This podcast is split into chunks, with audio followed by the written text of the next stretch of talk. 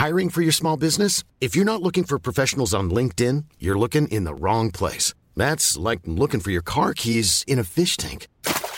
LinkedIn helps you hire professionals you can't find anywhere else, even those who aren't actively searching for a new job but might be open to the perfect role. In a given month, over 70% of LinkedIn users don't even visit other leading job sites. So start looking in the right place. With LinkedIn, you can hire professionals like a professional. Post your free job on linkedin.com slash people today.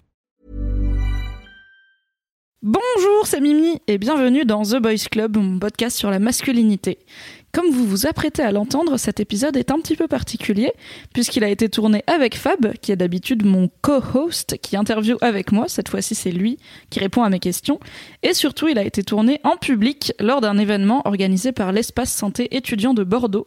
On les remercie très fort pour leur invitation. C'était vraiment une super occasion de rencontrer des mademoiselles et des demoiselles et d'échanger autour de la masculinité, entre autres sujets. Je vous laisse donc avec The Boys Club de Fab, une édition un peu spéciale. Simone de Beauvoir a écrit qu'on ne naît pas femme, on le devient, mais ce qu'on sait moins, c'est qu'elle a aussi écrit un peu plus tard on ne naît pas homme non plus, on le devient aussi. Car finalement, la masculinité, c'est comme la féminité, c'est un ensemble de codes et de règles qu'on impose à des personnes en fonction de leur genre. Et pour les femmes, c'est très vite devenu une question de vie ou de mort de se libérer de la féminité, puisque c'est ce qui les empêchait d'être citoyennes. Et il a bien fallu, au bout d'un moment, qu'on ait le droit de vote et de travailler, même si on était des petites choses fragiles et trop émotives pour avoir un avis. Mais pour les hommes, ça prend plus de temps. Pourtant, la masculinité, c'est aussi une question de vie ou de mort, puisque ce sont les hommes notamment qu'on envoie s'entretuer à la guerre. Mais c'est là le piège de la virilité, c'est qu'un homme qui, quand il est viril, ne se plaint pas, et il ne se plaint pas non plus de la virilité, sinon c'est pas vraiment un homme. Donc ça fait, on va dire, aussi longtemps qu'il y a de la masculinité, en tout cas des codes de masculinité assez rigides que des codes de féminité, mais ça fait pas très longtemps qu'on y réfléchit et qu'on les déconstruit. Personnellement, le sujet me fascine parce que toute l'humanité me fascine, y compris la moitié euh, qui est un homme. Et ça fait un moment que j'attends que des hommes en France se saisissent du sujet et créent euh, un podcast comme The Boys Club où des hommes parleraient de masculinité et de ce que veut dire pour eux être un homme. Sauf que j'ai attendu, j'ai attendu, j'ai attendu, j'ai attendu quasiment trois ans et euh, grâce au coup de pouce mental de Fabrice Laurent, j'ai fini par dire bah, je vais arrêter d'attendre et je vais le faire en espérant que ça en inspire d'autres. Donc, j'ai lancé The Boys Club, un podcast où, avec Fab, on reçoit un mec et on lui demande de nous parler de son genre. Vous pouvez vous abonner sur tous les, toutes les applis de podcast pour retrouver les anciens épisodes. On est aussi sur SoundCloud et YouTube. Et aujourd'hui, c'est l'épisode un peu spécial de The Boys Club en direct avec vous à Bordeaux, grâce à l'espace santé étudiant, où Fabrice va nous parler de sa masculinité. Est-ce qu'on peut applaudir Fabrice, s'il vous plaît?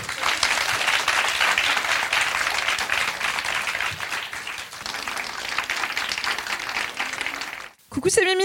Coucou, c'est Fab. Et bienvenue dans The, Boys Club. Ah, c'est. On gardera cette intro pour tous les, tous les prochains épisodes. Comme ça, les gens croiront qu'on a une foule en délire. à Sinon, on est en fois. slip en vrai hein, dans, On, dans pas notre en bureau. slip, mais sur un canapé un, Voilà. peu, un peu nul. Un peu nul. The Boys Club, c'est le podcast de Mademoiselle sur la masculinité. Tous les 15 jours, un homme vient nous parler de son rapport à son genre. Et d'habitude, Fab et moi, on interviewe un mec. Et aujourd'hui, j'interviewe Fab. Mais, Ouais. mais. Tu es content de faire ton propre épisode de The Boys Club? Oui et non. Pourquoi oui, pourquoi non? Oui, parce que je pense que j'ai des trucs à dire sur le sujet. Non, parce que, euh, en fait, c'est un peu flippant de parler de sa masculinité. Et est-ce qu'on fait full disclosure ou pas, comme ils disent aux États-Unis? Oui, moi je pense qu'il faut être honnête avec les gens. tout ça. Je pense que c'est important l'honnêteté. En fait, on, on a déjà enregistré cette discussion, euh, mais il y a. Bah, avant que le mois. podcast commence, ouais. il y a un petit moment. Et, euh, et en fait, on, on voulait faire de cet épisode euh, le pilote. Euh, et au final, on a décidé, enfin, on a décidé ensemble avec Mimi que peut-être j'étais pas un bon, un bon test en fait pour un pilote parce que, je- enfin, vous, vous allez voir, mais euh, j'ai pas mal réfléchi, notamment dans ma position euh, en tant que fondateur de Mademoiselle, n'est-ce pas, qui est un magazine pour les meufs, euh, que j'ai pas mal réfléchi à ma position de mec au sein de la société, n'est-ce pas? Et, et on, on, l'a- on a fini par le- la foutre à la poubelle, en fait, ce- cette interview. Euh, Parce qu'on s'est dit qu'on la referait mieux. Voilà. En fait, Fab était peut-être, euh, à notre avis, trop avancé dans les questions de masculinité pour qu'un un mec lambda, on va dire, qui a jamais réfléchi plus que ça, puisse euh, s'identifier. Et c'était important pour moi et pour nous que le podcast soit accessible et que ça soit pas directement estampillé comme euh, c'est des concepts que je comprends pas, c'est des trucs qui me parlent pas, donc a priori je vais pas écouter au-delà du premier épisode. Donc on a commencé par des profils qui avaient moins réfléchi en fait au sujet. Il y a beaucoup de mecs avec qui j'en parle ou que même j'ai en invité euh, auxquels je demande euh, ça veut dire quoi pour toi être un homme? Et ils sont là. Je sais pas, je- personne m'a jamais demandé, j'ai jamais réfléchi. Alors que Fabi a pas mal réfléchi. Donc on s'est dit que plutôt que de garder son épisode euh, pour, pour le futur, on allait en profiter de cette invitation à Bordeaux pour en refaire un. Mais commençons par le vif du sujet. Ouais. Fabrice, ça veut dire quoi pour toi être un homme?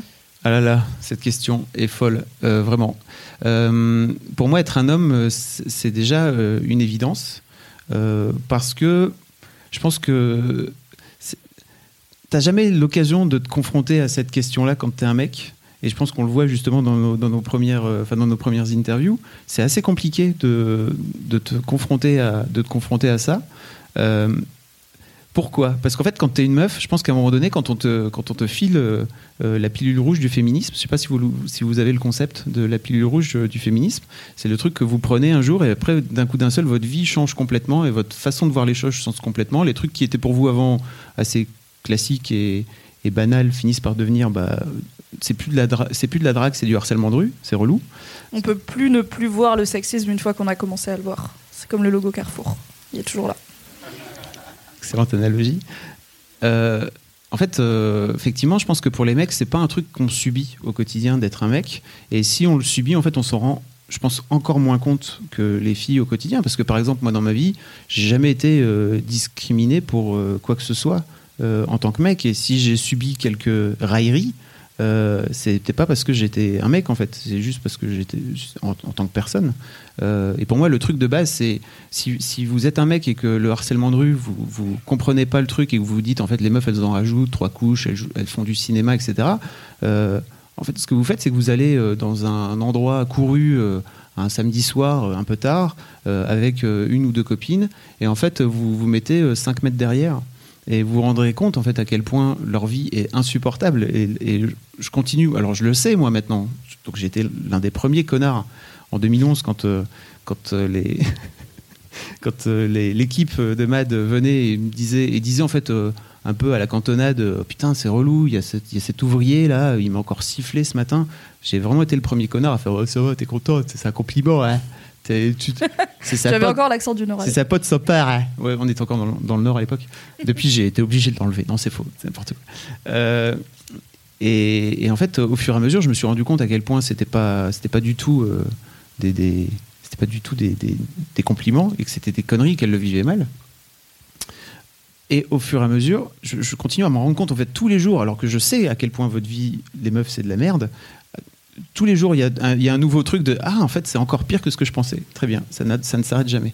En tant que mec, en fait, euh, je peux sortir n'importe comment dans la rue. Vraiment, jamais on m'emmerdera. Et je pense que c'est c'est ça pour moi être un mec en fait. C'est déjà de base ne pas pas avoir la, possibilité et, et le, comment dire euh, d'avoir le luxe en fait de ne jamais se poser la question.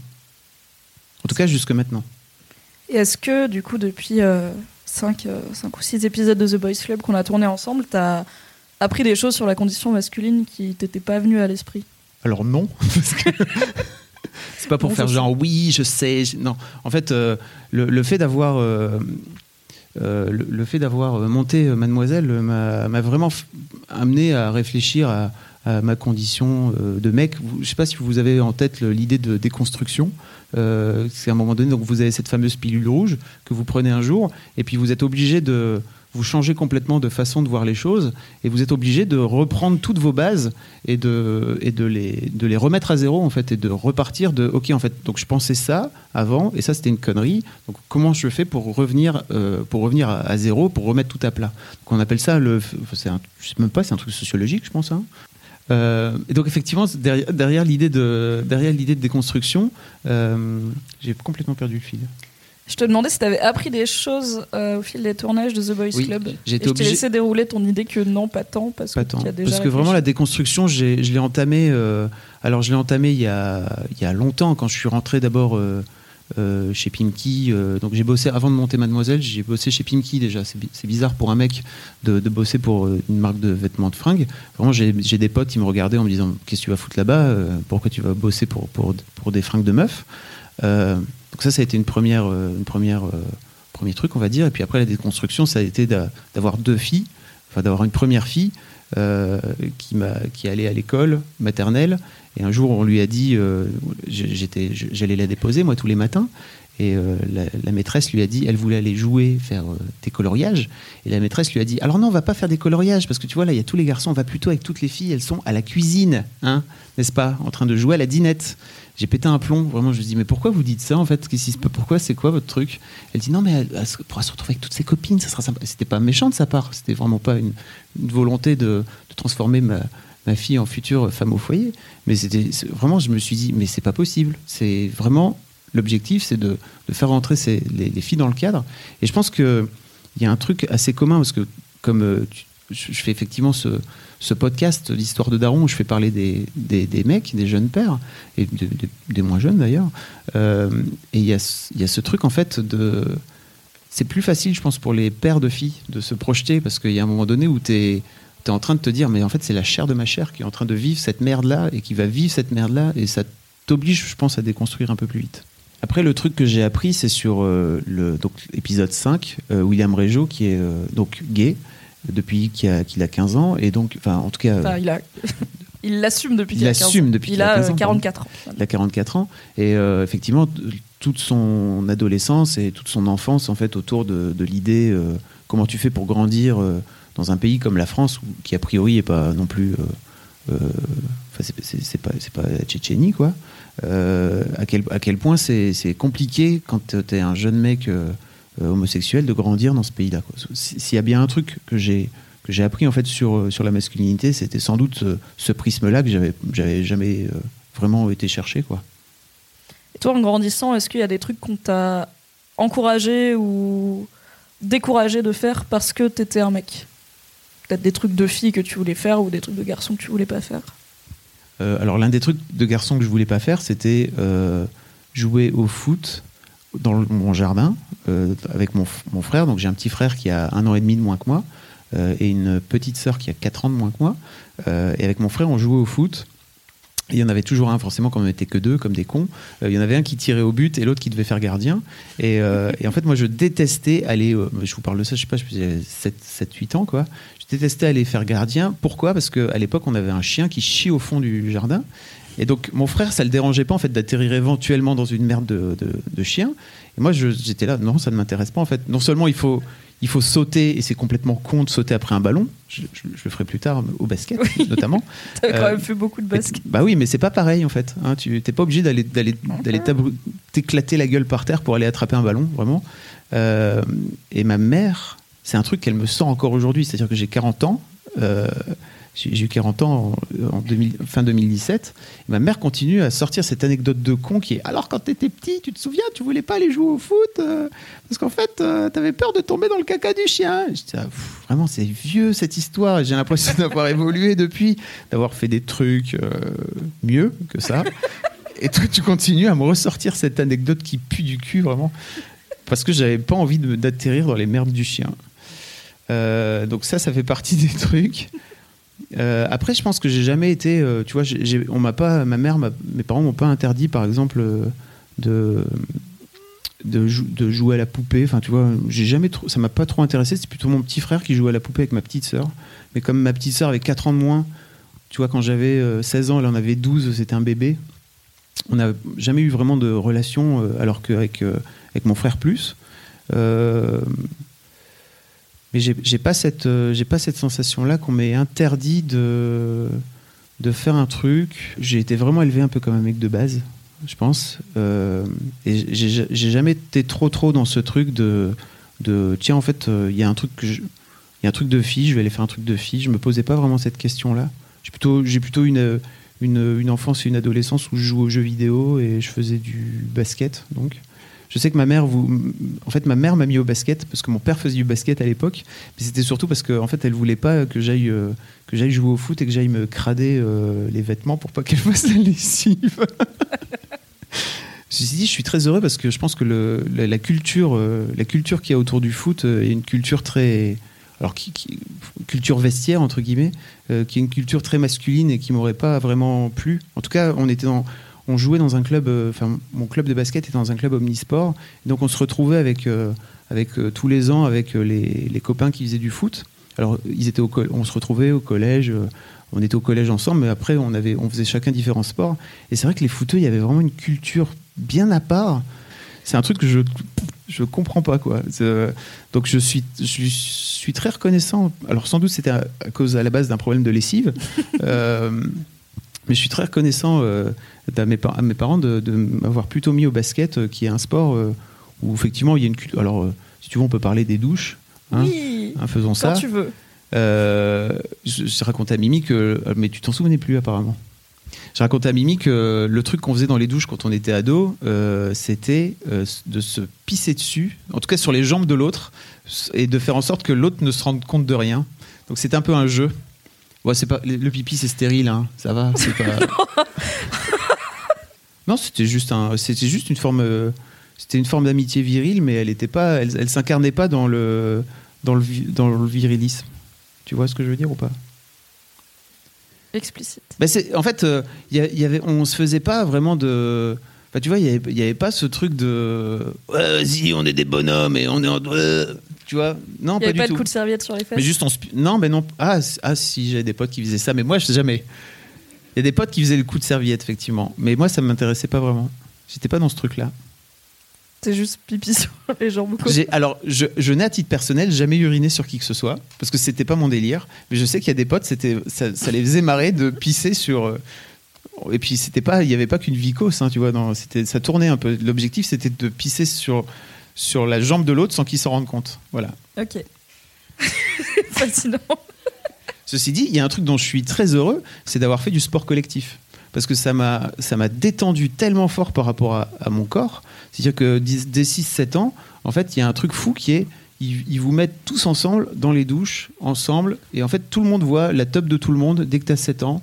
Et à l'époque, t'en fais pas, euh, t'en fais pas une affaire, en fait. Et c'est un truc avec lequel tu grandis. Et donc, euh, j'ai vraiment dû voir beaucoup, beaucoup de beats dans ma vie. Et euh, en fait, euh, pour, si on parle tout de suite de ma bite, euh, je suis en train de mener l'interview, j'ai l'impression, non? Mais je te laisse parce que tu fais Euh, ça très bien. si, si on parle tout de suite de ma bite, en fait, mon rapport à ma bite a été très très tôt apaisé par rapport au fait de- de- d'avoir une comparaison et d'avoir un échantillon de beats euh, tout à fait normal et qui n'étaient pas juste des beats de- d'acteurs porno, en fait, euh, qui étaient des beats euh, de- de- de- de- d'humains normaux. Donc, tu avais, t'avais des mecs qui avaient des, des plus petites bites, donc il y en avait des plus grandes, mais en fait, euh, tu pouvais à peu près échelonner, en fait, étalonner ton, ta, ta tub en disant Moi, ça va, je suis plutôt pas mal, je m'en sors plutôt bien. Est-ce qu'il n'y avait pas des. hum, Pas forcément des complexes, mais en fait, en termes de comparaison, il y a, si tu as commencé à 6-7 ans, il y en a qui sont pubères plutôt que d'autres. Ah oui, Est-ce qu'il y avait cette envie de.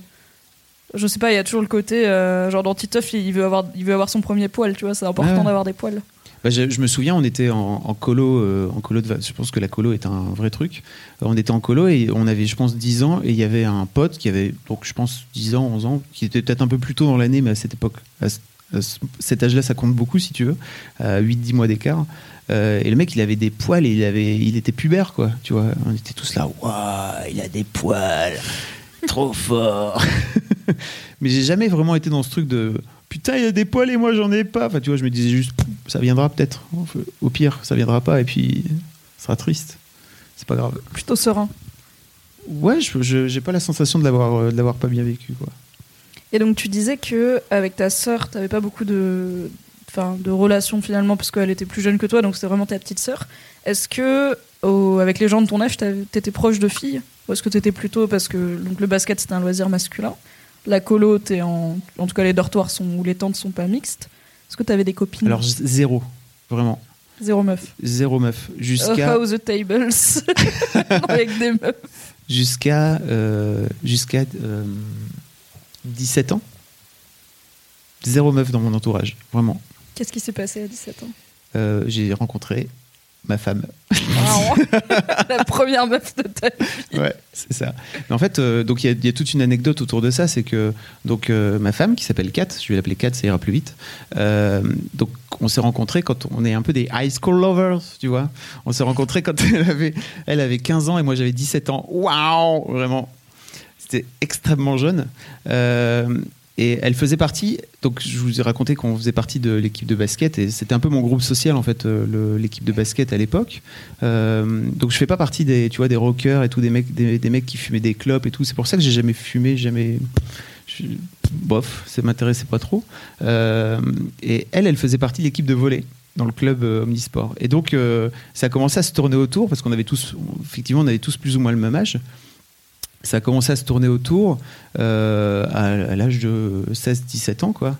Et en fait, moi, au départ, j'étais hyper saoulé parce que donc on fêtait le réveillon de nouvelle année. Hyper anecdote. On fêtait le réveillon de nouvelle année avec euh, avec toute la bande de potes. Et, euh, et en fait, je me souviens que c'était mon cousin à l'époque qui faisait partie de, la bande, euh, qui est un peu une sorte de, tu sais, c'est le cousin avec qui t'as grandi, qui a le même âge que toi et qui est qui est devenu, qui est un peu plus qu'un simple membre de ta famille. Et c'est lui qui organisait le réveillon. Et il, il avait invité ce salaud parce qu'il avait des vues sur ma meuf, qui est devenue ma meuf aujourd'hui. C'était très marrant à l'époque. il avait invité toute la bande de potes à notre réveillon. Et moi, j'étais over saoulé parce que je me suis dit, mais ça va, la, la- la- la- la nature de la soirée va changer. C'est-à-dire qu'entre une soirée entre potes, euh, entre mecs, Entre Euh, couilles. entre couilles. Euh, là, d'un coup d'un seul, on amène des meufs. On avait donc 16-17 ans. Et effectivement, ça a complètement changé. Ça a commencé à se pécho dans tous les coins. Et, et en fait, moi, je faisais partie des mecs qui n'étaient pas intéressés. J'étais là, pourquoi vous faites ça? En fait, c'est quoi le. Pourquoi vous faites ça? Mais t'avais pas envie de. Pécho De des pécho meufs? Non, ça m'intéressait pas. Je sais pas, pourquoi, je sais pas pourquoi. C'est gay ou pas, tu penses? Bah, t'avais pas l'air d'avoir trop envie de pécho des mecs non plus. donc Non, je bah pense non. Pas. Non. Mais euh, ouais, à 17 ans, t'es quand même au fait de la sexualité et tout, quoi. Donc c'est juste, ça t'intéressait pas. ça m'intéressait pas et en fait pour moi c'était juste euh, venez on passe une bonne soirée euh, entre potes en fait si ça vous intéresse d'aller pécho des, des meufs faites-le mais en dehors de cette soirée euh, de réveillon qui était un peu notre soirée euh, depuis 3-4 ans tu vois qu'on qu'on vivait ensemble quoi Du coup, c'était ta première meuf? 4 Ouais. Bah, pff, tu sais, t'as eu des meufs au collège euh, j'ai- dû rouler ma première pelle. euh, Je pense que j'avais en CM1 et après j'ai trouvé ça très mouillé, c'était nul. Euh, après, t'as eu quelques meufs au collège, c'était nul aussi, ça, ça ressemble à rien. Mais ouais, Kat, en fait, c'était ma première vraie meuf.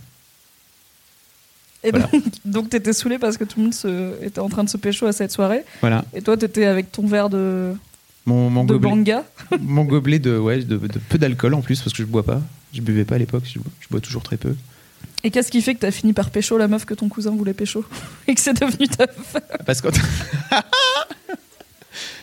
Alors, entre-temps, euh, donc, Kat a donc pécho euh, mon, mon pote de l'époque, qui n'était pas mon cousin, d'accord? Pauvre cousin, il l'aura jamais pécho. il, aura, il, a, il a pécho la meilleure pote de Kat. Et il est toujours avec. C'est- Qui sont ces gens qui se rencontrent à 17 ans et qui restent ensemble toute la vie? Je Ouais, ne je sais, sais, je sais pas. Ouais, tu- Neuville-en-Ferrain, 10 000 habitants. Voilà. C'est pas. Ça, ça tout aide, ouais. petit.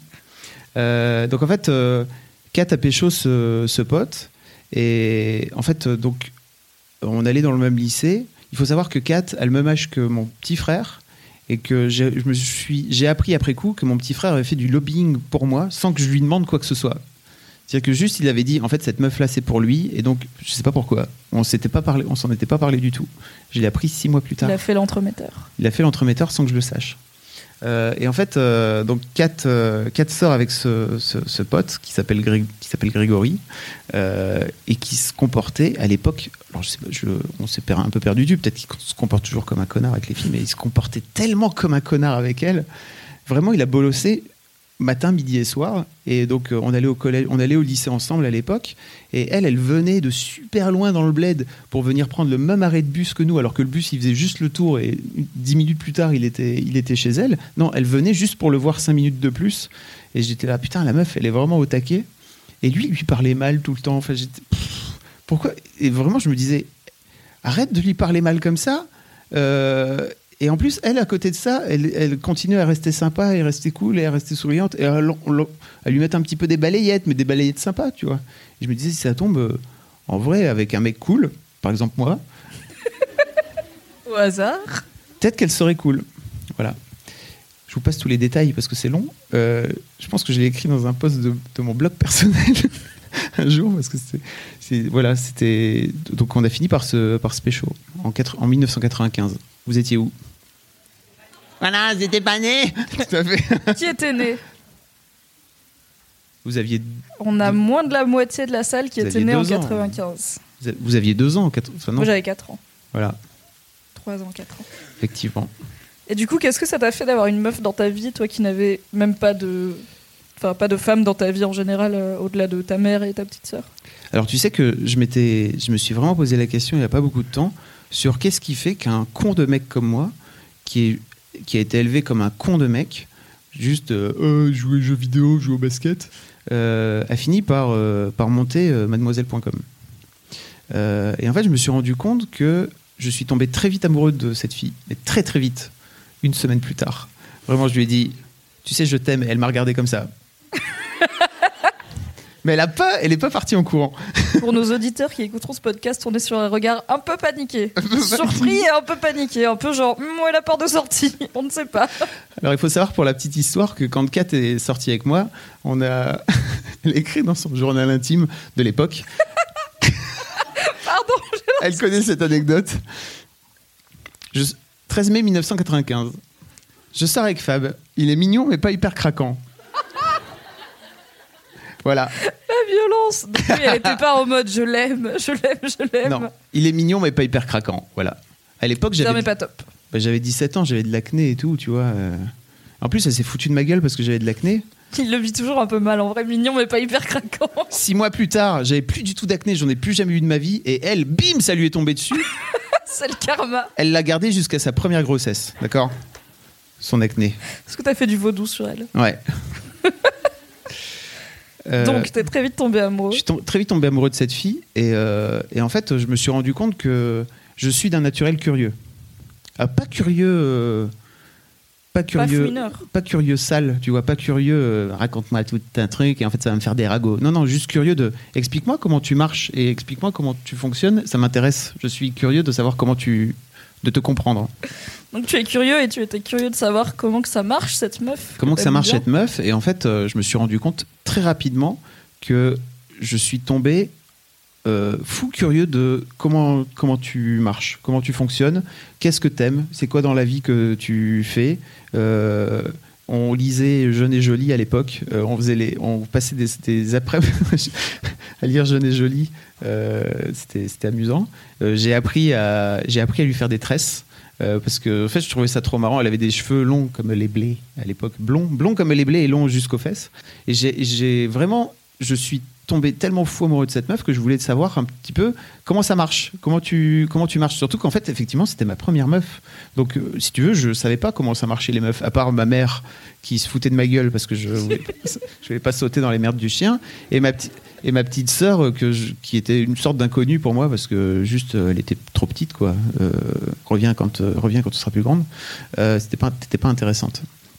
Euh, Mais elle avait que deux ans de moins que ta meuf, Quatre. finalement. euh, oui. Oh my god. Non, deux ans et demi.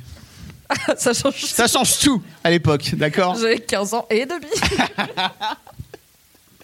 Donc, euh, ouais, effectivement, euh, effectivement, il y a cette, il y a cette curiosité là qui m'a amené à découvrir un petit peu euh, le, le- en, en tout cas les bribes de comment ça marche les filles. Et par exemple, je me souviens donc euh, comment je sais qu'en 1980 qu'en 1995, dans son journal intime, euh, cette ordure a écrit euh, "Il est mignon mais pas hyper craquant". Euh, c'est que euh, l'été d'après, on est parti en vacances pendant un mois ensemble. Et en fait, je lui ai dit "Tu sais, il y a un truc trop cool. Ça serait vraiment trop bien, c'est que tu prennes tous les journaux intimes euh, et que en fait, on les lise ensemble."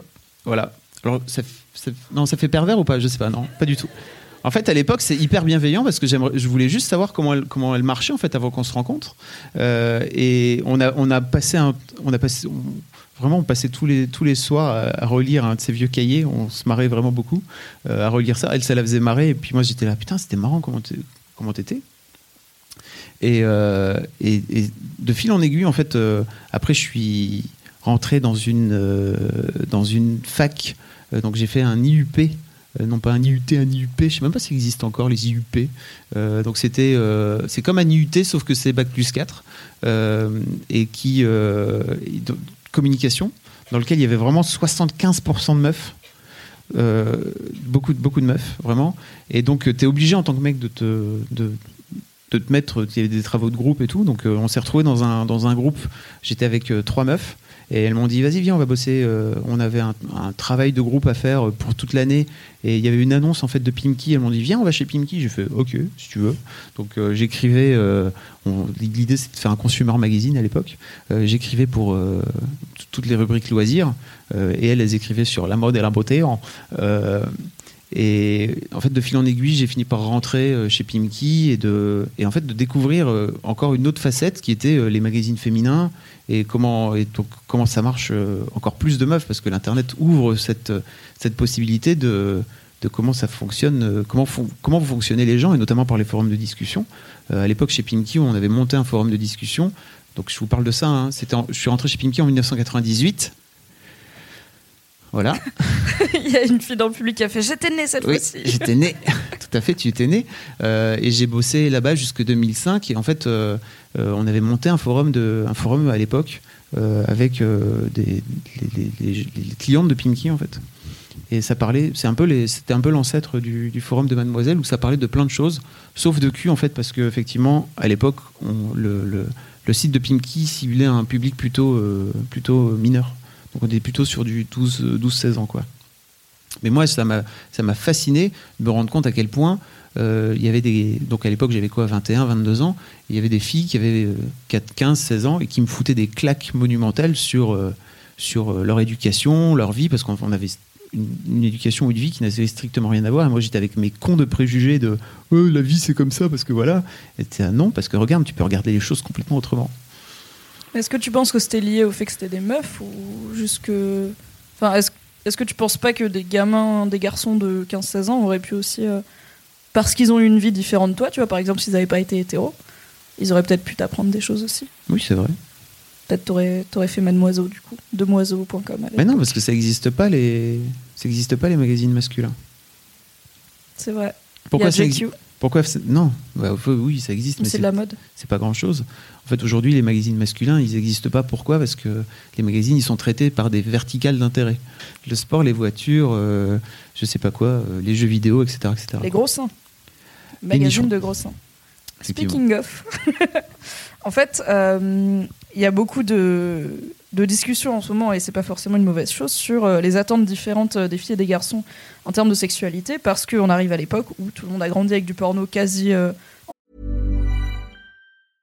I'm Sandra, and I'm just the professional your small business was looking for. But you didn't hire me because you didn't use LinkedIn jobs. LinkedIn has professionals you can't find anywhere else, including those who aren't actively looking for a new job but might be open to the perfect role, like me. In a given month, over 70% of LinkedIn users don't visit other leading job sites. So if you're not looking on LinkedIn, you'll miss out on great candidates like Sandra. Start hiring professionals like a professional. Post your free job on linkedin.com/people today. En accès illimité et avec malheureusement une éducation sexuelle euh, au niveau de l'éducation nationale qui est quasi absente, euh, ou en tout cas très incomplète. Toi, qu'est-ce que tu avais comme idée sur la sexualité avant d'être avec ta meuf et avant d'avoir une sexualité? Est-ce que tu avais des complexes? Est-ce que tu avais peur de trucs? Est-ce que tu avais des idées reçues qui se sont prouvées totalement fausses euh, Puisque, en tout cas, t'as pas grandi avec Pornhub? Tu avais peut-être des magazines de darons cachés quelque part? Euh, alors, je... je me souviens que mon père avait acheté le magazine où euh, Playboy à l'époque, il y avait la femme de Jean-Marie Le Pen, donc euh, avec qui, avec qui, avec qui il avait divorcé. En fait, euh, sa femme, avait- sa femme avait quitté Jean-Marie Le Pen, et donc pour se venger entre guillemets, la femme de Le Pen avait posé dans Playboy à poil. Et je sais pas pourquoi mon père avait acheté Wow. ça. Peut- Peut-être que mon père votait Front National. Non. Mais je pense qu'il avait acheté ça en se disant tiens c'est trop marrant. la- la- C'était pour soutenir Playboy sans doute. Je ne sais pas. Politiquement, je n'en ai pas parlé.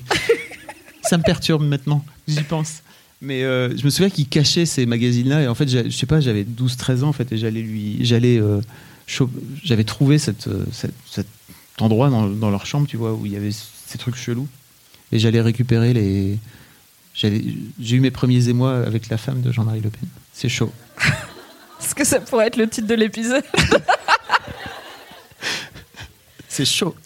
Donc, on était sur des magazines. Enfin, en fait, Playboy, c'est de l'érotique. avant ça, porno, avant ça, en fait, euh, avant ça, faut, faut savoir que donc je fais partie des, des gens qui ont grandi dans les années 80 et que mon, je, je pense l'un de mes tout premiers émois, euh, c'était la, la playmate du samedi soir. C'est-à-dire que sur TF1, à l'époque, je vois quelqu'un qui est extrêmement vieux comme moi dans l'assemblée qui s'en souvient aussi. Euh, donc TF1, donc alors je sais même plus si ça s'appelait TF1 à l'époque, mais bon, on s'en fout. Euh, La une. c'était la une, enfin en tout cas la, la première chaîne, euh, n'est-ce pas? Euh, Le samedi soir, entre 19 et 20 heures, euh, il y avait un show qui, qui était, qui était, qui était mené par euh, Stéphane Collaro. Je sais pas s'il existe encore ce gars. Et en fait, tous les, tous les samedis soirs, il y avait un truc qui s'appelait la plémette du samedi soir.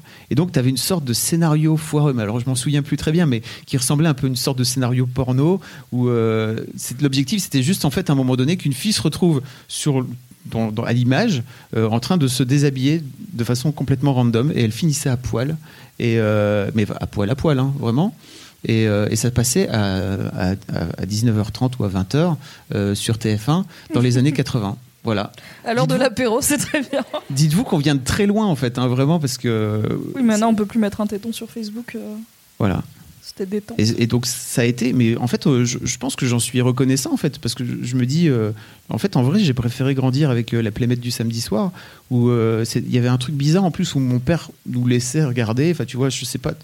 Est-ce que vos parents ont fait ça euh, C'est-à-dire quand il y avait des scènes un peu, un peu de cul euh, dans les, à- dans, dans les, dans les films, en fait, ils avaient tendance à changer de chaîne ou alors à tousser en changeant de chaîne en disant on va changer de chaîne, on va voir ce qui se passe. Et toi, tu étais là, non, mais de quoi tu arrête C'est c'est le moment intéressant dans Ghost. Ma mère, elle zappait tout le temps. Ta mère aussi, elle Ouais. zappait? Mais ma mère est marocaine, donc il y a aussi le côté culturel. Mon père était juste gêné, il sortait fumer une clope. Sur le balcon, tranquille. Mon père avait arrêté de fumer, donc il pouvait plus. Donc, Ah, euh, donc ouais, ouais, il y avait ce truc-là, tu vois, de la playmate du samedi soir qui est fou quand même aujourd'hui. Tu te dis, tu regardes ça. euh, Ouais, mais c'est pareil, tu vois, c'est pas du porno dans le sens où je suis pas. Ça Ah peut oui, créer une, une image du corps de la femme qui est relativement euh, limitée, parce que je pense que tout le monde n'a pas le corps des playmates du samedi soir. Mais il n'y a pas d'acte sexuel que ce soit dans Playboy ou dans la playmate du samedi soir, donc t'as pas Mm. d'idée de à quoi ça ressemble de coucher avec quelqu'un, quoi. Alors, en fait, euh, y a, dans, donc dans, dans un, une histoire de Daron, naguère, il y a un, de mes invités qui dit un truc génial, en fait, qui dit que sa femme, elle ressemble pas à la femme idéale telle qu'il imaginait lui dans son adolescence. Et en fait, c'est vrai que j'ai eu, euh, euh, au tout début, en fait, de ma relation avec Kat, et même en fait avant, c'était en fait cette meuf ne ressemble pas à l'idéal que j'ai en tête, en tout cas physique, euh, que j'avais que j'avais de, la femme idéale. Et en fait, je pense qu'assez vite, je me suis dit, mais on s'en fout, en fait, que physiquement, ça matche pas avec euh, l'idée que j'en ai en tête. Et je pense que j'avais l'idée d'une femme, euh, d'une meuf peut-être plus fine, tu vois, qui était. Qui était c'est une, fille du Nord, donc, comment dire elle est solide sur ses appuis, quoi, si vous voyez ce que je veux dire. Et je dis ça avec beaucoup de, tendresse et d'amour, vraiment. Et mais effectivement, j'avais plutôt en tête euh, un truc qui est plus proche d'un fantasme, effectivement, de, filles euh, toutes fines, de mannequins, de top modèles, etc. Et en fait, assez rapidement, je me suis dit, mais ce qui compte, en fait, c'est ce qu'il y a dans la tronche. Et bah, bah, les couilles, de... ça, ça, s'est fait sur euh, 15 jours de temps, quoi, tu vois. Et en termes de sexualité même, t'avais pas des idées reçues sur comment ça se passe ou qu'est-ce qui est bien ou pas bien euh, avant de, Mais en fait, c'est chaud parce que Je, je t'avoue que j'ai des- j'ai vraiment des bribes de tout ça parce que je, je, je me souviens que je pense en CM1 ou CM2, tu sais, t'as des- tu as des discussions entre potes, mais c'est pareil, à l'époque, t'as pas de. Enfin, il n'y a pas. T'as t'as- t'as pas, t'as pas Pornhub, quoi, tu vois. Et moi, j'avais pas de grand frère qui pouvait m'expliquer. Donc, en fait, c'était plutôt les copains qui disaient des trucs euh, du style, tu vois, ouais, ton zizi, il est dur, et en fait, il rentre euh, dans, dans la foufoune de la femme et tout. Tu, tu sais pas, quoi. Et t'es là, mais pour- pourquoi? À quel moment? Comment ça marche et tout? En tout cas, j'ai ce, j'ai ce truc bizarre de, oui, voilà, de- à quoi ça sert Euh, pour, Quel est le point, vraiment? Euh, je me souviens aussi avoir eu, euh, avoir été très étonné en fait de voir euh, parfois mon père faire des remarques sur des filles qu'il trouvait jolies, tu vois. et je comprenais pas à l'époque. J'étais, ah bah, enfin, c'est quoi elle a, des, elle a des jambes en fait. Pourquoi tu dis qu'elle a des, elle a juste des jambes la meuf? Et puis en grandissant, à un moment donné, à 15-16 ans, tu fais, je, je Les vois, jambes, yes. je vois ce que tu veux dire, très bien. Mais en dehors de ça, en fait, euh, en termes de sexualité pure, Non, parce que je, je pense qu'on a, on a une grande chance en fait euh, avec Kat, c'est qu'on a tout appris quasiment euh, ensemble. C'est-à-dire qu'on a grandi sexuellement ensemble, on a fait. Alors,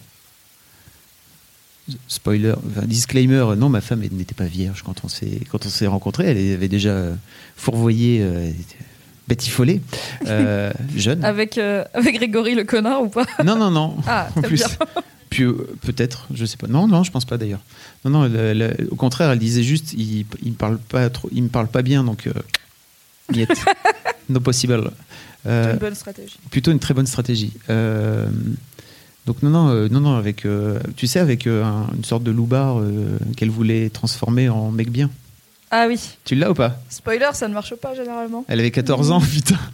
Et encore moins à 14 ans. Vraiment non. Euh, mais ceci dit, pour moi, c'était ma, pour moi, c'était ma, première fois. Et euh, en fait, on a vraiment appris plein de trucs ensemble. Donc, on a grandi, euh, on a fait notre éducation sexuelle en fait ensemble en grandissant, en disant tiens, en fait, si je t'appuie là, c'est marrant, ou c'est pas marrant, voilà, ce genre de truc. Vous voyez? Ou pas? Ça vous parle? Est-ce que parmi les hommes autour de toi qui du coup n'avaient peut-être pas, ne sont peut-être pas restés avec leur première meuf de quand ils avaient 17 ans, t'as vu des, des incompréhensions ou des complexes et des idées reçues grandir que du coup toi t'as pas eu puisque t'as tout appris avec Kat Est-ce qu'il y a un moment où tes potes se sont mis à parler de euh, il faut absolument tester ça, euh, sinon euh, ta vie sexuelle elle est boring ou des choses comme ça? Non, parce qu'on parlait pas de cul. Hein. Tu sais, Tu parles pas de cul avec tes potes? Non. Mais vous parlez de quoi? Alors c'est le moment de dire qu'en fait j'ai- pas beaucoup de mecs, d'amis mecs en fait, de, de potes mecs, Euh, parce qu'en en gros euh, les, les mecs me gonflent, voilà, Euh, et me C'est gonflent, lui le vrai misandre dans l'histoire. et les, les mecs me gonflent d'autant plus que que en fait j'ai je me gonfle d'autant plus que j'ai créé Mademoiselle et j'ai j'ai développé Mademoiselle et que je me rends compte à quel point les mecs sont cons d'une manière générale. Alors c'est pas de leur faute, hein. on les élève comme des cons et euh, on les élève à, à juste être cons et la- Peut-être que tu peux expliciter ce que tu veux dire par con Euh, pour il- les hommes dans l'assemblée et puis qui nous écoutent et puis qui peut-être se trouvent pas si cons, tu vois. Non, c'est vrai. Peut-être vous n'êtes pas si con. Et à ce moment-là, n'hésitez pas à venir me voir. On, on fera une, une ligue de, de mecs pas si cons. Euh, mais en fait, je trouve que toutes les valeurs virilistes, c'est un truc qui m'a jamais vraiment fait triper. Je, parlais tout à l'heure de, mes, copains euh, du, collège qui étaient dans, ou du lycée qui étaient dans les, clubs de foot et qui ça me fascinait un petit peu. Euh, tous ces trucs-là, en fait, m'ont jamais vraiment euh, euh, excité des masses et m'ont jamais. Enfin, je me suis jamais reconnu là-dedans. Et je pense que si j'ai pu le faire ou rentrer dans ce jeu-là à un moment donné, c'était plutôt par, euh, euh, par euh, mimétisme. Euh, et en fait, assez vite, je me suis rendu compte que le mimétisme c'était de la merde. Euh, c'est pour ça, par exemple, que j'ai jamais euh, touché, j'ai jamais fumé de clope en fait quand j'ai jamais commencé à fumer, parce que quand j'avais 13 ans et que tous mes potes ont commencé à fumer, j'ai fait bah les couilles, moi c'est nul votre truc. J'avais pas, besoin- pas besoin de ça, ça m'intéressait pas. Mais c'est juste, euh, de, globalement, en fait, euh, c'est- c'est- ces bandes-là de bros, quoi, tu vois, de, de- comment on de la- la, future- la, la culture, la, la culture bro euh, euh, aux US, moi, ça me, ça me fatigue, quoi. Vraiment, je, ça ne m'intéresse pas. Donc, euh, j'ai plutôt tendance à, j'ai plutôt tendance assez vite, euh, et notamment à la fac, euh, à avoir des, à avoir des potes, avoir des potes filles. Donc pas beaucoup d'amis mecs. Et en plus, il me semble que les mecs ont pas très, très bien réagi à ton choix de carrière et de créer un magazine pour les gonzesses. Euh, ouais. Et puis pas beaucoup d'amis mecs aussi parce que je me suis vraiment fait bolos euh, au collège. J'ai fait partie de ces connards euh, qui avaient une bande de, quatre potes euh, et qui euh, en fait étaient des copains qui finissaient toujours par me, par me taper en fait euh, à la fin de. À la fin- ça arrivait à beaucoup de gens, hein, c'est ça? Ouais. Qui finissaient toujours par me taper. Euh, et, en fait, c'était trop. Je me suis rendu compte d'un truc il n'y a pas très longtemps, c'est que euh, je faisais partie de. J'étais petit en fait à l'époque. Enfin, en tout cas, ils étaient plus grands que moi. Clairement, il y a, physiquement, il y avait un truc euh, qui jouait. Et donc ça, ça s'est passé pendant tout le collège, à peu près. en- Enfin, quatrième, troisième vraiment, sixième, cinquième un peu, quatrième, troisième un peu plus vénère. Effectivement, mais, mais j'ai pas souvenir en fait que mes parents m'aient vraiment défendu, tu vois. Enfin, en tout cas, soient vraiment montés au créneau. Je pense pas non plus vraiment leur avoir raconté plus que ça. C'est-à-dire que c'était juste un truc. euh, Mais est-ce que euh, ça se voyait Genre, est-ce que t'avais des Non, il avait- de y avait jamais de c'était du bolossage enfin, Non, il n'y a jamais de marque. Est-ce qu'il y avait des signes d'alerte, tu vois, pour tes parents Non, parce qu'en fait, tu te, tu te fais. En fait, il, me- il me tabassait jamais vraiment jusqu'au sang, quoi, si tu veux. Tu vois, c'était plutôt des, des humiliations et des, et des, Des trucs. paloches. Ouais, voilà, des, des trucs qui te laissent en général pas de marque. Euh, et en fait, euh, en, qui est intéressant, c'est que quand je suis passé de la troisième à la seconde, donc il y a, eu cet été euh, où euh, je changeais de collège et donc a priori je changeais complètement de- d'environnement et d'univers. Euh, et pendant l'été, j'ai pris 15 cm en trois mois. C'est-à-dire que d'un coup d'un seul, j'étais plus le plus petit. Et je pense qu'il y a un vrai truc psychologique qui s'est passé chez moi. Alors je sais pas, il faudrait m'allonger un peu plus longuement, sans doute, euh, mais il y avait un vrai truc de, du fait d'être sorti en fait de, ce- de cette relation qui était très compliquée avec cette bande de potes qui était nulle, euh, de sortir un peu, de, de changer d'univers, etc. Et de me dire en fait c'est bon, je, laisse ce truc euh, passer. Et donc j'ai pris 15 cm et je suis devenu plus grand qu'eux assez rapidement en fait. Et ce qui est cool, c'est qu'après, en seconde, j'avais plus du tout de, de bande de potes. Et j'ai ce copain qui est, que j'ai rencontré. Alors, je ne sais pas si ça vous arrivait, mais quand vous, quand vous changez de, de lycée, que vous vous retrouvez dans une classe où vous connaissez zéro personne, vraiment personne du tout, euh, ça a été un peu compliqué pendant une semaine. Et j'avais ce pote, en fait, euh, qui était à l'époque juste un mec euh, qui avait l'air chelou aussi parce qu'il était tout petit, il était tout trapu, euh, il avait des cheveux, euh, il avait une coupe des années 90, euh, un mulet, n'est-ce pas? Euh, il, riait très fort, il, était, il aimait beaucoup les jeux vidéo. À l'époque, on jouait à la Super Nintendo, d'accord? Et en fait, ce mec m'a vraiment sauvé la vie parce que on, est, on a commencé à se, à se lier d'amitié, et assez rapidement, je me suis rendu compte que je le, je j'ai commencé à le bolosser. C'est-à-dire que je, je- vous savez, ce fameux truc de bah, les, comment dire, les harcelés finissent euh, par devenir des harceleurs. Euh, j'ai commencé à faire ça avec lui et il a eu ce réflexe génial en fait. Et coucou Gilles, si tu m'écoutes, parce que vraiment, tu, je pense que tu m'as vraiment sauvé la vie. Où il m'a simplement dit, mais avec un naturel et, et une vulnérabilité folle, euh, mais pourquoi tu, pourquoi tu fais ça en fait? C'est pas cool parce que ça me fait du mal. Et là, vraiment, je me suis fait, ok, le mec, qu'est-ce qu'il est en train de me dire? Je suis sorti, j'ai vraiment eu la sensation à ce moment-là de sortir de moi et en fait de me voir en train de reproduire le schéma que j'avais subi en fait pendant tout le collège. Euh, et, en fait, je me suis dit, c'est vrai, complètement, je suis complètement con, je suis désolé. Et en fait, plus jamais de ma vie. Après, j'ai été con avec les gens. En tout cas, j'ai fait en sorte de pas être trop con, jamais en faisant exprès, en tout cas. Euh, et ça m'a, euh, en fait, ce, ce gars m'a, ce gars m'a sauvé la vie. Donc, je pense aussi qu'il y a ce truc, tu vois, de, de, ce, ce mec était pas, un, était pas un bro, quoi, tu vois. C'était un, un mec euh, trop sympa qui, qui dessinait, qui était, ma- euh, on, on se moquait des filles, mais en fait, euh, on se moquait des filles parce que elles étaient un peu teubées et que pas teubées, ouais, c'était des On parle caricatures. quand même des gens qui se faisaient pipi dessus dans les vestiaires. hein. Donc, euh, Un avis à prendre avec des pincettes. Mais les filles, en fait, elles jouaient un rôle de filles et ça nous faisait marrer. oui, elles tu vois. étaient nunuches et puis, euh, Voilà. Et donc, euh, voilà. puis vous, vous étiez des garçons. on se moquait un peu d'elles euh, de façon un peu, un peu ironique. C'était marrant. Et j'ai perdu ma question. C'était pas du tout ça ma question, mais c'est pas grave. Oui, si, ma question c'était sur les, le fameux sujet des mecs qui pensent que t'as créé un magazine de Ah oui. meufs pour, Oh là là. Pour des objectifs qui auraient peut-être été les leurs, et du coup je suis très contente que ces mecs-là n'aient pas créé un magazine de meufs. mais donc il y, a les- il y a les deux schémas. Il y a les mecs qui pensent que t'as créé un magazine de meufs pour toutes les baiser. Non, vraiment, on ne fait pas ça. Il a une femme, tout va très bien. non. Et euh, les mecs qui pensent que t'as créé un magazine de meufs parce que t'es gay. Non plus, je crois. Dis-moi si je me trompe. Bah, je pense pas. Je pense pas. Après, peut-être ça arrivera un jour, je sais pas. Oui, peut-être. j'ai pas la sensation aujourd'hui, j'ai 40 ans, que je vais avoir une seconde vie. euh, tout nouveau monde, tu sais.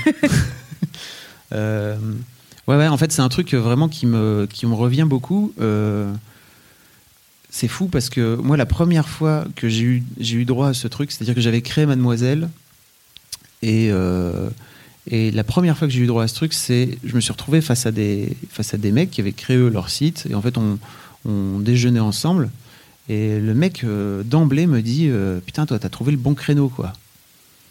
Et, et, je, et en plus, mais je suis tellement teubé parce que j'ai pas les codes à ce moment-là. Et je lui dis je, je, bah, Le bon créneau, tu veux dire euh, marketing, je sais pas, non, en fait, tu vois, je lui dis non, j'ai pas, pas fait d'études de marché, tu sais, c'est juste, je me suis dit, ça pourrait être sympa de faire ce magazine-là à ce moment-là. Et le mec, il me fait. En fait, le mec je pense que le mec à ce moment-là pense que je lui réponds je lui fais une réponse officielle, n'est-ce Oui, pas je pense que vous êtes en double bluff tous les deux, genre. Il a pas benchmarké les petits culs, ok. Et il me fait, non, non, mais tu vois bien de quoi je veux parler. Il me fait un, il me fait un clin d'œil. Et là, je fais, ok. Le mec pense que je les baisse toutes. Et, euh, et en fait, ça m'est revenu extrêmement souvent. Et il y a toujours ce truc, en fait, qui me, qui me, qui me court après, enfin, depuis, depuis des années et des années, où euh, j'ai eu un jour un article dans Stratégie où euh, euh, la meuf présente Mademoiselle un peu comme. comme, Elle- moi, comme mon harem. Alors, elle le présente pas comme ça, mais c'est mais le, c'est toujours mot cette harem idée de, utilisé et. de harem qui me fait extrêmement gringer. Moi, je suis pas à l'aise avec ça parce que c'est pas du tout mon, mon objectif dans la vie. Oui, puis c'est Euh, pas notre rôle non plus en- à nous, en tant qu'employés de Mademoiselle, c'est pas hyper flatteur non plus pour, euh, bah, pour nous, quoi. Enfin, D'une manière générale, On pas juste tellement- là en sous-vêtements à manger du raisin et à sucer des bites, on bosse quand même un petit peu. J'aimerais bien faire que ça de mes journées, mais bon. C'est tellement sexiste comme vision des trucs. ça enfin, personnellement, ça me rend fou. Mais bon, c'est pas grave. hein, ça fait partie des trucs qu'il faut que qu'il faut que j'affronte. Et, et en fait, aujourd'hui, ça me donc c'est un vrai truc pour moi parce qu'aujourd'hui, les mecs qui me disent ça, ça me permet de repérer les queutards, quoi. Parce que les queutards, les mecs qui qui sont juste là pour pour baiser les meufs, ils me ils me renvoient tout de suite cette image-là. En fait, ils me renvoient tout de suite ce truc de. On Parce qu'ils pensent que tout le monde est comme eux, tu penses? Ils pensent que tous les mecs sont comme eux? Je pense qu'ils pensent que j'ai pas monté Mademoiselle juste pour, euh, pour monter Mademoiselle. Ils pensent que j'ai monté Mademoiselle juste pour pouvoir pécho le plus grand nombre de meufs. Voilà. Donc, Ils partent de ce principe-là. Ce qui pour... En fait, ça m'intéresse parce que ça pourrait les mettre en danger, tu vois. D'arriver limite frontalement et de dire t'as monté Mademoiselle pour toutes les niquer, ce qui sous-entend que. pas comme ça. si- Non, C'est ça le mais truc. tu, le... mais tu le vois, quoi. Mais maintenant, je le vois. vois dans, leur, dans leurs yeux qui sont juste. On sait de quoi tu parles, mon pote. Et comment tu réagis? Donc toi, tu... ça te permet de les reconnaître, mais comment tu réagis? Est-ce que tu mets les points sur les i clairement, genre pour, ton... pour info, je ne nique pas mon équipe Ou est-ce que juste tu t'as plus envie de leur parler J'ai plus trop envie court. de leur parler en fait parce que pour moi c'est c'est vis dans ton truc et euh, en fait euh, enfin je, je, je sais même pas parce que ça me désarme tellement en fait que je- en fait si un jour un mec vient me faire une, une remarque très désobligeante euh, je vais le recadrer c'est à dire que mais quand c'est jamais aussi Oui, c'est sous c'est jamais aussi clair que ça quoi. Donc euh, c'est plutôt on sait on sait pourquoi t'es on sait ce petit clin d'œil ah qui me fait flipper à titre personnel voilà. Et puis à l'opposé du spectre euh, il y a des il y a des gens qui pensent que j'ai monté Mademoiselle parce que je suis gay et que je suis euh, le, fameux cliché du meilleur ami gay euh, qu'on voit dans toutes les comédies euh, américaines à la con. le, mec qui s'intéresse forcément aux femmes, mais pourquoi? Parce qu'en fait, il a aucun intérêt pour elles et que, enfin, en tout cas, aucun intérêt autre que, enfin, en tout cas, pas vouloir avoir des relations euh, sexuelles, n'est-ce pas, avec elle, euh, qui, qui est juste euh, une sorte de, de meilleur pote, euh, mais masculin. Et j'ai une anecdote là-dessus, c'est que donc on organise des, des gros stuff. hein. Si un jour vous avez l'occasion de venir à, à- Paris, un week-end de gros stuff, surtout n'hésitez pas. C'est sans doute les meilleures soirées que j'ai jamais vécues. Et je dis pas ça parce que c'est nous qu'on les organise, hein, vraiment. Et, et en fait, il y a une lectrice qui vient me voir et qui me dit, alors euh, deux heures du mat dans une grosse stuff, euh, un peu picolée, hein, elle est clairement pas, elle est pas au top de son game, quoi. Euh, elle vient me voir, elle me dit, euh, ah, c'est toi qui as monté Mademoiselle et tout, c'est super, bravo pour tout ce que tu as fait, machin. Tu me fais un peu penser à mon père, hein, tu sais. Je suis, ah, pourquoi? Parce que mon père, il s'appelle Fabrice, comme toi. Ah, ok, cool. Et puis il est gay, comme toi aussi. Et sur, le moment, je pense que c'est une blague parce que vraiment, c'est tellement. C'est amené de façon. La meuf est sûre que je suis gay, vraiment. Elle est arrivée, elle a fait Toi, t'es gay, ok? Je, je sais pas pourquoi elle pense ça. Et, en plus, moi, comme un con, je suis fait Bah non, je te jure, je suis pas gay. Elle fait Mais si t'es gay, enfin, si t'es gay, pourquoi tu dis que t'es pas gay? Bah parce que je suis pas gay, je suis hétéro. Et je lui dis, tu sais, on est en 2010. euh, En plus, elle me fait, tu sais, on est en 2018. Enfin, tu peux le dire que t'es gay, c'est bon. Je, suis- je sais. Et en plus, si j'étais gay, mon pote, j'en aurais fait vraiment une, un truc de marque, quoi. Tu vois Je suis gay. Non, pas du. Enfin, ridicule. Pourquoi? Euh, Et elle me dit, euh, et je lui et en plus, comme un connard, je commence à me justifier. C'est-à-dire que je fais, non, mais je te jure, je suis marié et tout. Et puis ma femme, elle s'appelle, ouais, ta femme, elle s'appelle Sylvain, qu'elle me fait. Cette meuf, c'est vraiment mon héroïne. Elle est géniale, elle est trop forte.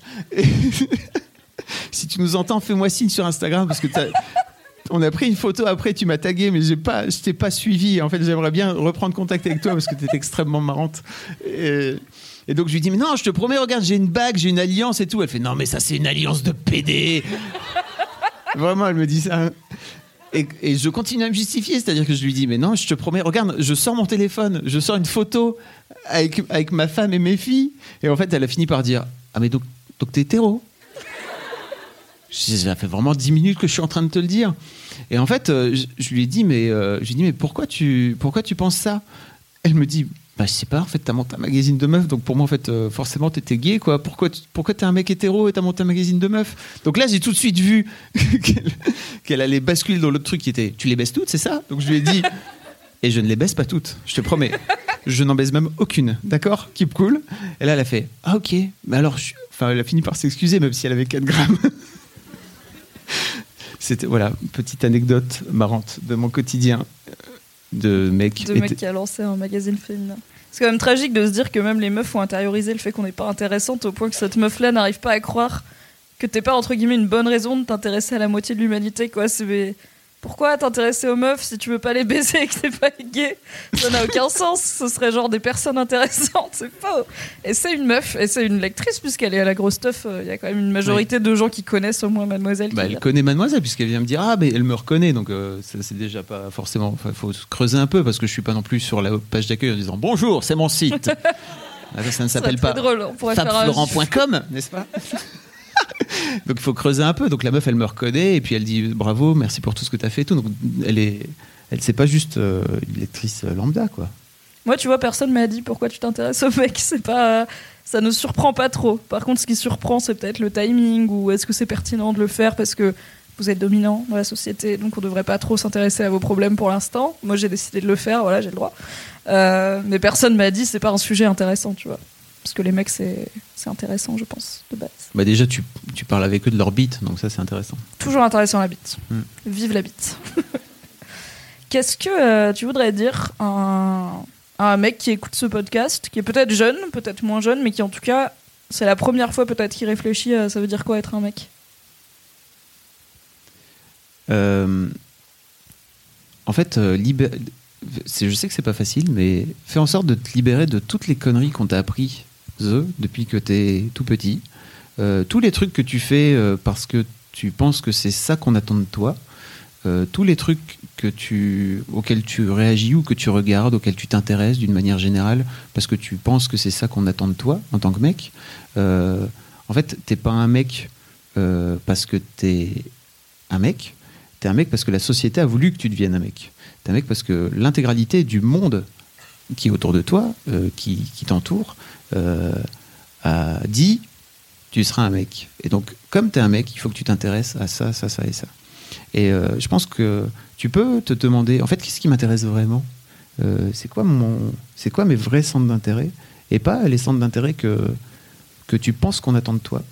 Pour moi, c'est ça le truc le plus, le plus important. Et je pense que l'un des trucs aussi qui m'a sauvé, c'est, vraiment cette idée de je m'en bats les couilles d'être obligé de faire comme tout le monde et d'être conformiste et, de, faire, de rentrer dans le, dans le troupeau. Ça m'a jamais vraiment trop, trop intéressé, mais même à l'adolescence où tu as tendance à vouloir euh, te, te cacher, quoi. C'était pas un truc qui me, qui me branchait. Moi, je faisais juste ce que je voulais et puis voilà, quoi. Ce qui m'amène sans doute aujourd'hui à faire mademoiselle. Puis à, me faire interpeller par des meufs de 22 balais.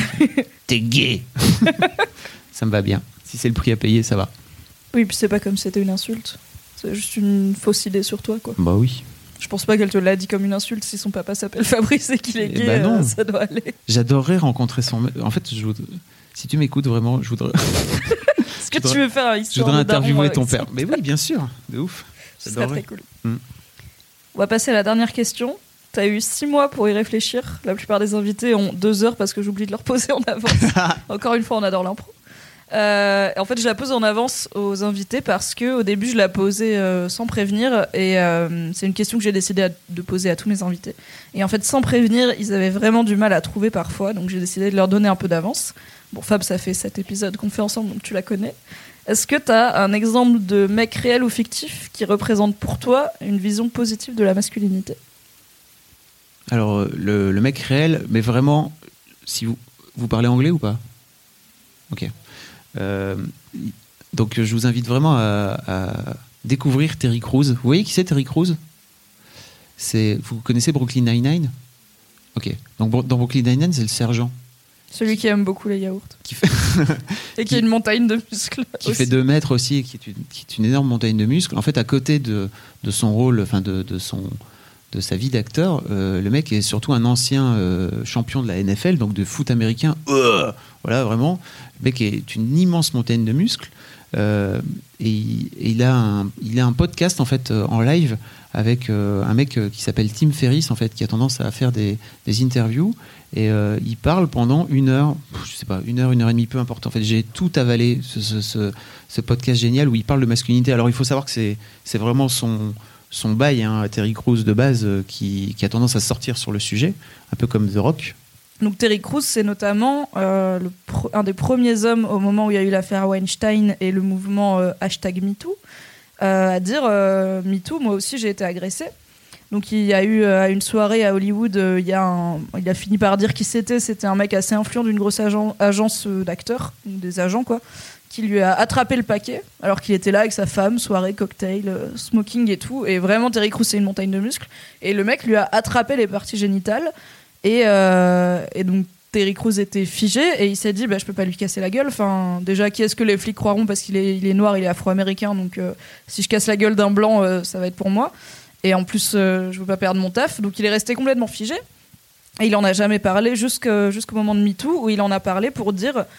En fait, pour tous les gens qui disaient aux meufs euh, pourquoi t'en as pas parlé avant, pourquoi t'as pas porté plainte, euh, pourquoi est-ce qu'on devrait te croire, pourquoi est-ce que ça t'arriverait à toi alors que t'es hyper prestigieuse et tout, il a dit en fait je veux montrer que ça peut m'arriver à moi et si ça peut m'arriver à moi qui fait 2 mètres, euh, 150 kilos de muscles à une soirée où tout le monde est habillé, où je suis avec ma femme et où j'en ai jamais parlé, où je me suis pas défendue, ça peut vraiment arriver à n'importe qui. Donc il a pas fait ça pour dire moi aussi, moi aussi, les hommes aussi. Il a plus fait ça pour dire croyez les meufs parce que si vous me croyez moi, vraiment croyez toutes les meufs qui ont beaucoup moins de moyens de ne serait-ce que d'autodéfense que moi.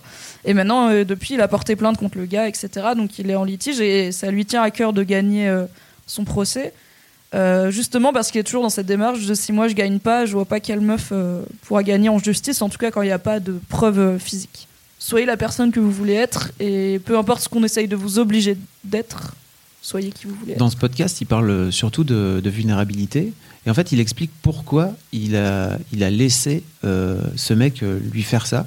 En fait, il explique que depuis qu'il est tout petit, il deal avec. euh, alors, je sais plus quel terme il utilise, mais genre, il, il deal avec les, les bâtards, quoi. C'est-à-dire que, en gros, il a toujours négocié. Ah oui, je sais plus comment il, il dit qu'il Il gère négocie les, justement négocier avec les enfoirés. négocier avec les enfoirés, je pense un truc comme ça, où il dit que son père est effectivement complètement. Alors, comme tu dis, euh, une relation pas top, euh, son père était complètement fucked up. euh, et donc, il disait qu'il a toujours négocié avec lui pour faire en sorte qu'il blesse personne. Enfin, le, mec- le mec était hyper violent, etc. Et après, il s'est retrouvé euh, au foot américain avec un coach qui était lui-même fucked up aussi. Donc, il a négocié aussi avec lui. Et donc, il dit après, tu te retrouves dans ta carrière à négocier aussi avec des gros bâtards, avec des fils de pute. Et tu te retrouves euh, dans ta carrière hollywoodienne à te retrouver avec un mec qui t'attrape par le paquet. Donc en fait, tu, ne fais rien d'autre que de reproduire ce schéma. Euh, il parle énormément de vulnérabilité. Enfin, ce, podcast, on vous mettra dans le, on vous mettra dans le lien quand, euh, quand le podcast sortira. Mais ce podcast est, vraiment fou parce que il parle de tellement de choses. Il parle de justement d'accepter sa part de vulnérabilité quand t'es un mec, d'accepter de pouvoir pleurer. Il raconte que dans, les vestiaires, quand il était joueur de pro NFL, en fait, euh, il sortait son chevalet, il faisait des, portraits euh, de ses coéquipiers, donc il peignait en fait. le mec disait Pourquoi tu sors C'est pas du tout le délire hein, de la NFL. Je sais pas si vous voyez un peu les énormes molosses. Euh, donc, tout ce, tout ce, ce podcast en fait qui dure euh, ouais, peut-être une heure, une heure et demie, est vraiment pour moi m'a m'a fait ouvrir les yeux. Je t'ai dit Mimi de l'écouter. Je sais que tu l'as toujours pas écouté parce Non. que tu es comme ça. Mais j'espère que vous écouterez Bordeaux euh, cette recommandation de ma part. Merci beaucoup Fab. Est-ce qu'on peut applaudir Fab? Oui, le panneau applause. Merci. Merci beaucoup. Merci Mimi, c'était cool. Merci et merci à toutes, à toutes et à tous d'être là. Merci à toutes et à tous d'avoir écouté cet épisode un petit peu spécial de The Boys Club avec Fab, ce cher Fabrice Florent. Si ça vous a plu, vous pouvez vous abonner sur une plateforme de podcast, votre préféré, ainsi que sur YouTube, car maintenant j'ai une chaîne rien que pour moi qui s'appelle The Boys Club. C'est facile, il n'y a pas de piège. Abonnez-vous, lâchez des pouces bleus et des commentaires si vous êtes sur YouTube. J'irai vous mettre des cœurs et du love. Et si vous écoutez ça en podcast, mettez s'il vous plaît des commentaires et des étoiles sur iTunes, idéalement 5, car ça permettra à The Boys Club d'être mieux référencé et comme ça on sera plein à l'écouter et comme ça on vaincra la masculinité toxique et on vivra dans un monde plus doux. Merci beaucoup, rendez-vous dans 15 jours pour un nouvel épisode. Bye bye